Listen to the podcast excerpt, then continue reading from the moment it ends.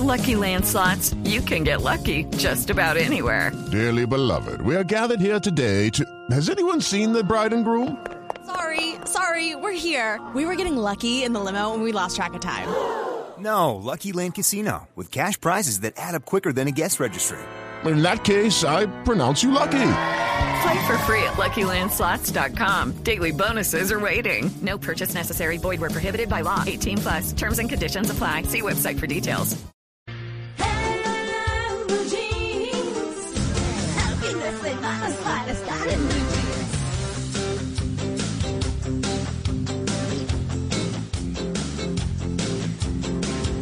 Bueno, muy bien, a las 8 y 37 minutos de la mañana, pues nos vamos con nuestro tema central, de la emoción al emoticón. Hablar de, los, de las emociones de los jóvenes, obviamente, que las asumen ahora para nosotros los mayores diferente, que las expresan de manera diferente, por eso el título de nuestro tema.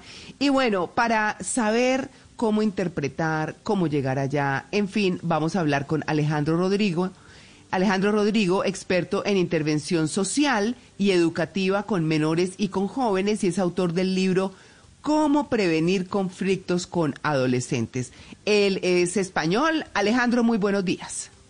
Ah, hola, muy buenos días. ¿Cómo estáis? Muchas gracias por la invitación. no, pues gracias a usted por aceptarla, Alejandro. Y cuéntenos, por favor, ¿Qué significa esa forma de expresión o cómo gestionar ese tiempo del uso de los dispositivos con los hijos eh, para, para, para, digamos, regular o mejorar esa forma de expresión de los jóvenes de sus sentimientos?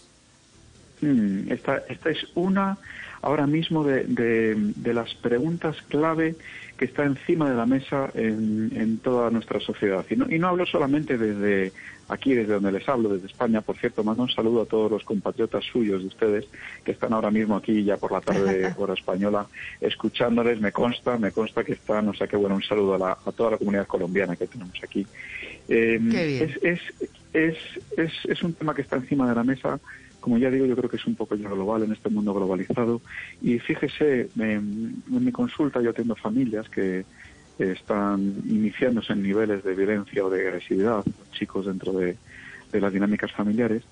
Y yo podría decir que es el, motivo uno, el primer motivo de consulta, cuando vienen los padres y me dicen, Alejandro, eh, no somos capaces de retirarle el dispositivo móvil, el celular, a nuestro hijo y cuando lo intentamos hacer eh, obtenemos solamente una respuesta agresiva, una respuesta violenta. ¿no?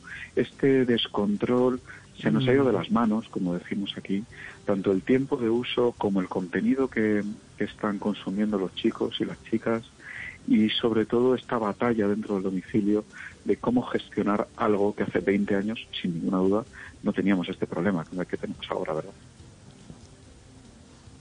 Claro, ¿cómo hace uno ese, cómo diríamos, ese trueque o ese cambio de, bueno, usted ha estado dedicado, bueno, yo sé, y muchos padres dicen, no, es que hay que ponerles horarios, pero en cualquier descuido, prun, otra vez el aparato, otra vez el muchacho o la jovencita se pegan al aparato.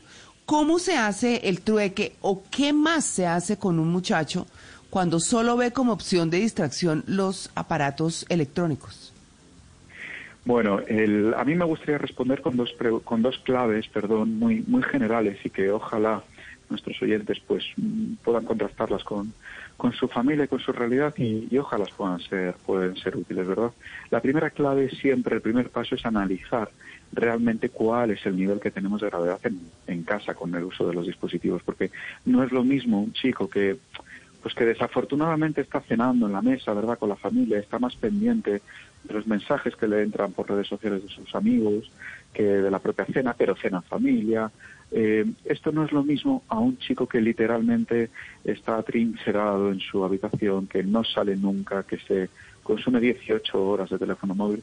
Son dos niveles de riesgo, dos niveles de, de dificultad bastante diferentes. ¿no? Y la primera clave siempre tiene que estar centrada en analicemos realmente qué está ocurriendo. Y en la segunda clave, una vez que sabemos cuál es nuestro nivel, porque no es lo mismo el primero que el segundo, eh, y por lo tanto el nivel de preocupación y de ocupación que debemos eh, tener, La segunda clave es entender, pararnos un momento y entender que, perdón con la expresión, pero todos los programadores informáticos de Silicon Valley que están ahí detrás, digo Silicon Valley para que sea metafórico, ¿no?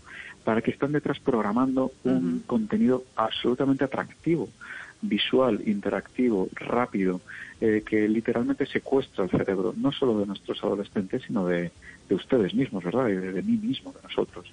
Entonces, eh, a veces es muy difícil luchar contra ellos porque verdaderamente está programado para esto.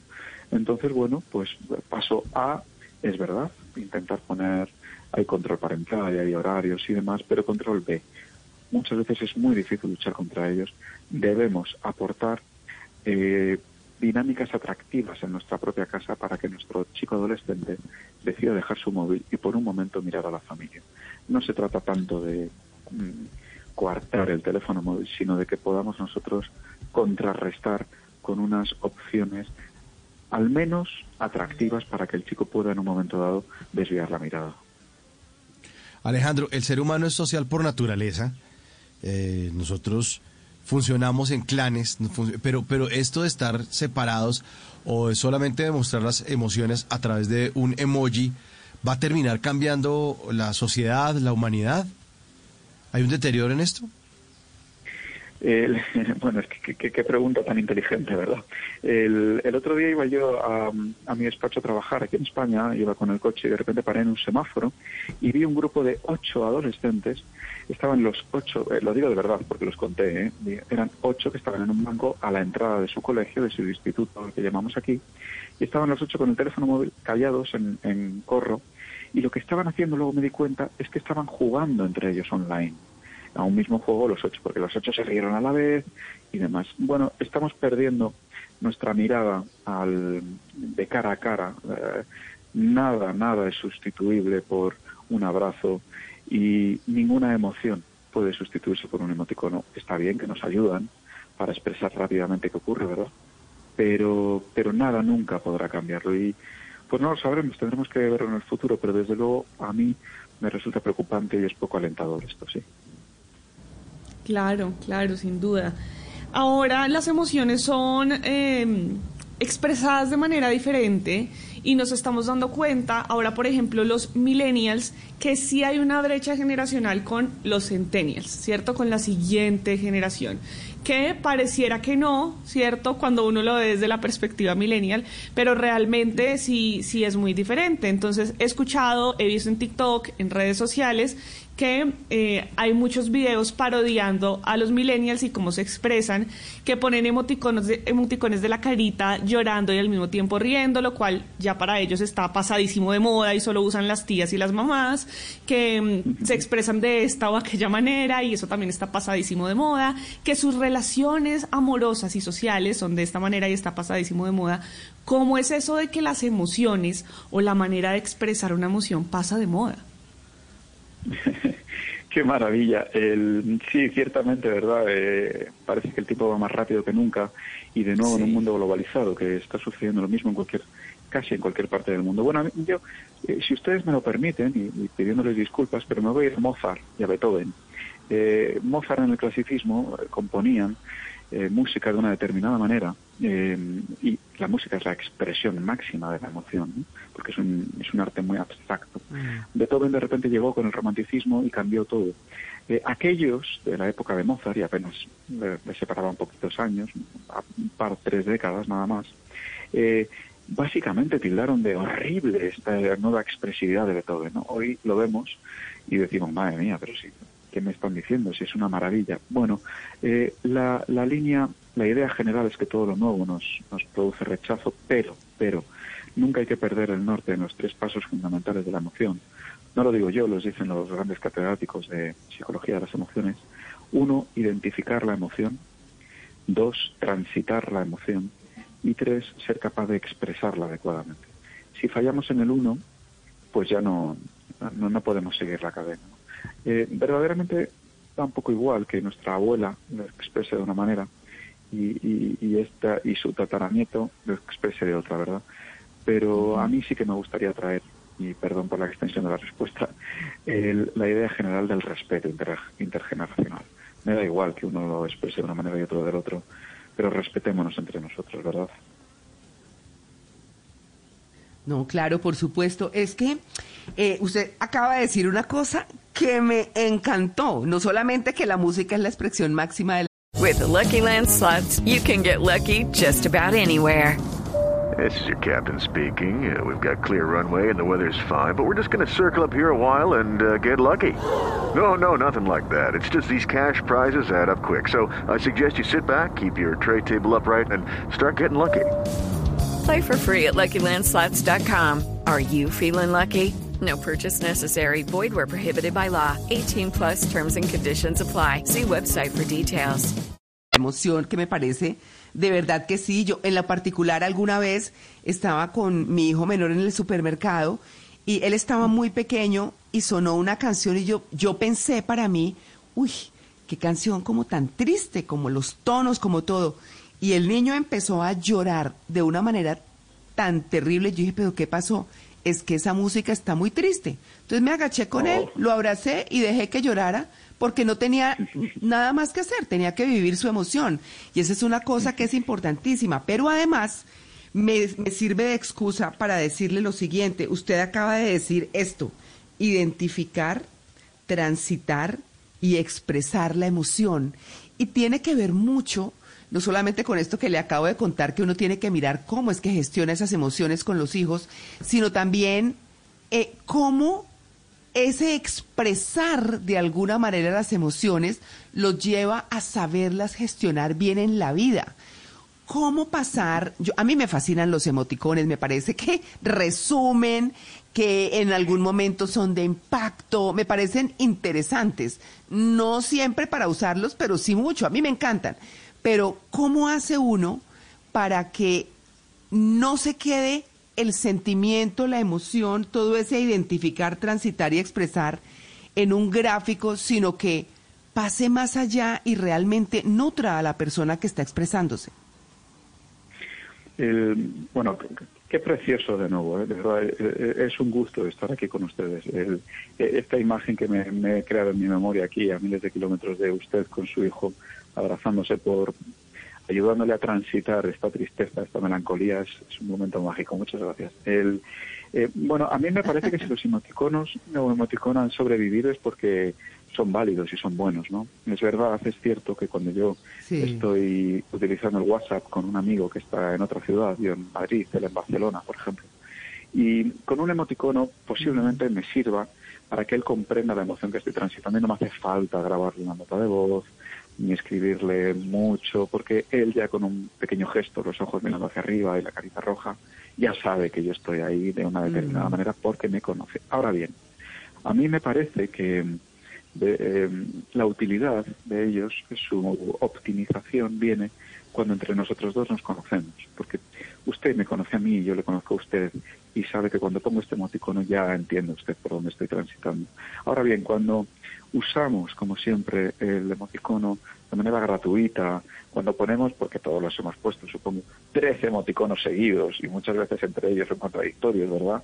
Eh, eh, ahí entonces estamos intentando simplemente buscar lo que es la gracia, el humor, que, que está muy bien y está bien traído, pero no nos olvidemos nunca de que la expresión de la emoción jamás, jamás será tan valiente si no es en presencia física. Es decir, mirar a una persona a los ojos y decirle te quiero y sonrojarte, eh, no tiene nada que ver esa fuerza con ponerle te quiero y dos corazones por, por el WhatsApp, ¿verdad? La, la, fuerza de una mirada y de la expresión de una emoción eh, es tremenda, tanto quien la expresa como quien es capaz de sostenerla, que esto quizás a veces es incluso más difícil. Claro. Alejandro, eh, en estos días pasados eh, estaba yo en una conversación con una amiga y eh, ahí por WhatsApp y, le mandé un, un, una, un emoticón que es como un diablito. Entonces, pero yo la verdad lo hice pues como diciendo, ay, mala o algo así. No, ella me mandó un emoticón de una mano y luego entendí que me estaba mandando una cachetada por grosero. Y yo decía, pero ¿cómo así? ¿Qué hice? ¿Qué pasó? Eh, eh, el, emoticón mató la doble intención, es decir, nos fuimos derecho ya en el mensaje porque, porque yo, yo quedé perdido. Yo dije, y, entendí después que es que el diablito es como una señal de, de otra cosa, ¿no? De más de índole ¿Pero usted no le mandó cosas antes? Juan Carlos, ¿usted no le mandó la berenjena esa que siempre manda? no, no, no, no, no mandé ninguna berenjena ni nada de eso, no señor. Simplemente mandé el diablito y yo dije, pero ¿qué pasó aquí? ¿Mató el emoticón la doble intención? El, el, que bueno, eh, bueno, yo creo que tiene que ver con la connotación y con la denotación, ¿verdad? Eh, no es lo mismo una, mm. un mensaje de voz en el cual puede la otra persona eh, interpretar tu estado emocional del momento y por lo tanto toda la connotación que estás poniendo en, en tu nota de voz que por escrito es mucho distinto, no es muy distinto. Pero ya encima el emoticono o un pequeño gráfico que nos ayuda en la normal de las veces tiene dobles, triples, hasta cuatro sentidos no distintos. Y para mí es importante saber que no se trata tanto de ese diablito que usted mandó, sino se trata tanto del momento en que la persona lo leyó, porque no es lo mismo eh, abrir el WhatsApp corriendo y de repente ver el diablito cuando estás corriendo porque llegas tarde, tienes que coger el auto, estás que llegas tarde al trabajo, no es lo mismo que leerlo cuando ya ha llegado al trabajo, abrió la computadora y está usted tranquilo y dice, bueno, voy a ver qué tengo. Son dos momentos muy distintos, ¿no? Entonces depende del momento en que la lea la otra persona, eh, puede interpretarlo como, mire usted qué grosero o mira qué humor tiene mi amigo. Eh, mm. Efectivamente, es muy sutil, y, verdaderamente eh, de, un paso a otro hay una línea extremadamente fina, ¿verdad? Sí. Alejandro, usted había hablado ya de, de la utilidad de estos emoticones a la hora de simplificar la comunicación, pero también de la inutilidad a la hora de reemplazar las verdaderas emociones y que no nos debemos perder eso. Pero justamente a estas nuevas generaciones que están creciendo con esta manera de comunicarnos, ¿cómo los sacamos del emoticón y los traemos más a la emoción sin ser tan restrictivos, sin, sin, sin tener que quitarles el celular o ponerles horarios, cómo los arrimamos a, la emoción verdadera, al abrazo, al cariño, a la palabra bonita. Bueno, el, a mí me, me, me, gusta siempre apuntar a nuestra responsabilidad como adultos, como referentes de, de nuestras generaciones de adolescentes. El papel uno para mí es la familia, eh, los padres, el conjunto familiar, el papel dos seguramente sea la escuela, eh, el papel tres será el círculo social de amigos. ¿no? Eh, en, el, en el número tres, en el nivel tres, ellos están muy acostumbrados ahora a decírselo poco a los ojos, a tener poco contacto físico. Desgraciadamente la, la pandemia global nos ha, nos ha venido muy mal en este sentido. la adolescencia es un momento en el que el contacto físico es absolutamente imprescindible, tanto en el amor como en, como en las relaciones sociales. Eh, y entonces, para mí, lo fundamental es que el nivel uno, es decir, la familia, seamos referentes en ello. No es tanto decir, no es tanto deja de poner emoticonos, sino es tanto más de, se trata más, perdón, de fomentar conversaciones en los que fluya la emoción de manera abierta y a raudales, en los que sea posible equivocarnos de emoción, en las que sea posible fallar, en las que sea posible maximizar nuestras emociones, porque tenemos una persona ahí que las va a sostener, que va, va a estar ahí, que va a ser además nuestro referente, nos va a enseñar cómo se pone triste, cómo se tiene miedo, por cierto, el miedo, pocas veces expresamos el miedo, ¿eh? es mucho más fácil expresar la alegría, la ira, que el miedo, ¿no? Cómo nos ponemos triste, que en los hombres es más difícil también, ¿verdad? Por códigos hay generacionales, desgraciadamente. Para mí, la clave está en que seamos referentes nosotros, en que ellos puedan, y perdonen la expresión, hacer prácticas en casa. Para que luego, bien, pues utilizarán mm. el emoticono, pero tendrán ese bagaje, esa experiencia que les posibilitará ser capaz en un momento dado de utilizar la emoción pura y dura. Claro, por supuesto. Pues bueno, ahí está la expresión de los sentimientos, que es en últimas de lo que se trata, la gestión de esos sentimientos, cómo llegamos a, bueno, a construir a través de cómo gestionamos esas emociones. Eh, Alejandro Rodrigo, muchas, muchas gracias por su atención con en Blue Jeans de Blue Radio y me quedo me, me quedo porque tengo un cuaderno donde anoto así esas frases chéveres que dicen nuestros invitados de vez en cuando con identificar, transitar y expresar la emoción. Me parece el proceso perfecto, de verdad que sí. Y, y esa otra sobre, sobre cómo la música es la expresión máxima de la emoción, porque de verdad que sí lo es. La música nos transporta, nos hace volver a transitar momentos, eh, sitios, eh, con personas en la vida o que estuvieron en la vida con nosotros y que nos llevan, nos, nos transporta de una manera maravillosa. De verdad que sí, muchas, muchas gracias. Estaba escuchándole con una, con una sonrisa en la, en la cara. Gracias por la confianza y gracias por este momento de conversación inteligente. Desde luego es una maravilla haberlo compartido con ustedes. Muchísimas gracias para todos. Ay, bueno, muy bien. Pues ahí está. Esas son, eh, eh, bueno, las lecciones que nos quedan de hoy, lo que nos llevamos puestos como, co- puesto, como siempre, en, eh, en este programa. Así que le ponemos un poquito de música. ¿Qué tal si le ponemos un, un happy por ahí, si lo encontramos? Porque me parece lo máximo, de verdad, este tema de hoy, de la emoción a la emoticón y cómo la gestión nos lleva a enseñar y a aprender. 8 y 57. It is Ryan here, and I have a question for you. What do you do when you win? Like, are you a fist pumper?